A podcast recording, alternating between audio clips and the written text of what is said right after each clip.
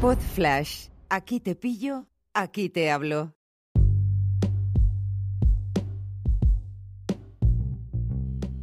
Hola a todos, ¿qué tal? ¿Cómo estáis? Muy buenos días. Hoy es sábado, eh, viernes 6 de diciembre, me lío porque es festivo aquí en España, de 2019. Y hoy quiero hablaros de la industria del copiar-pegar, porque el otro día estuve escuchando un podcast en el que entrevistaban a un escritor que durante la entrevista dijo varias veces lo de, bueno, yo no soy psicólogo.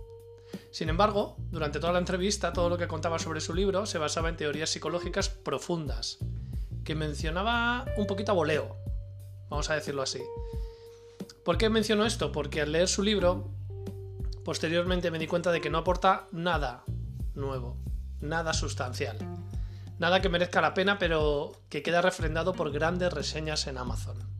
Bienvenidos a la industria del copiar, pegar. Todos recordamos aquella época en la que comenzaron a salir famosos diciendo que habían sufrido acoso y que tenían obesidad mórbida en su infancia. ¿Quién no ha dicho eso ya de los famosetes de medio pelo? Esta tendencia ha tenido un efecto bola de nieve en los nuevos influencers, que son los nuevos famosos, y hemos pasado de la sinceridad de lo vivido a percibir que nos están contando una trola como una catedral porque cada vez la apuesta o el bulo tiene que ser más grande. ¿Para qué? Para llamar la atención.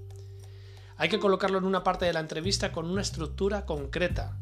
Y el problema de todo esto es que para los que tenemos una experiencia brutal contando historias o simplemente sentido común, el detector de camelos pita por todas partes, porque nos chirría lo que escuchamos y lo que vemos al decirlo.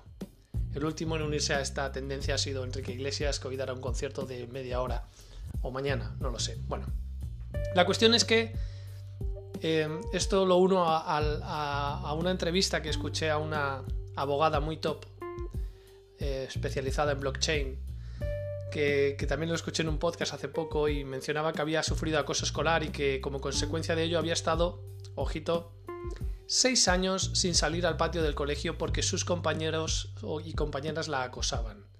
Mátame camión.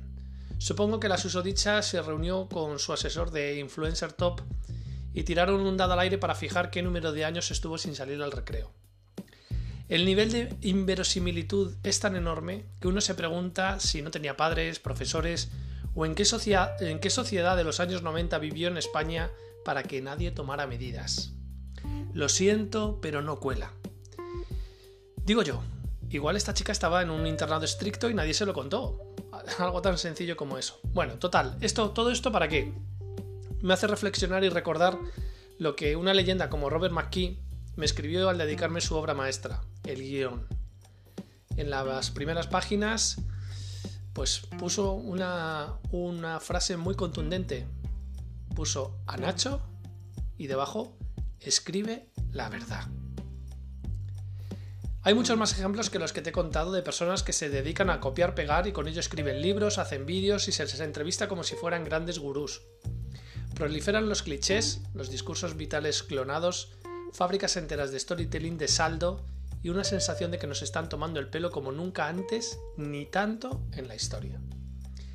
Menos mal que de vez en cuando a estos espemajistas, los que me conocéis ya sabéis a quién me refiero, se les escapa que su vida dio un giro de 360 grados y entonces todo cuadra. No todo vale para alimentar ese monstruo llamado la economía de la atención.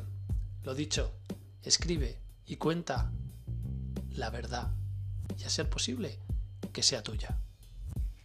Un abrazo, chao.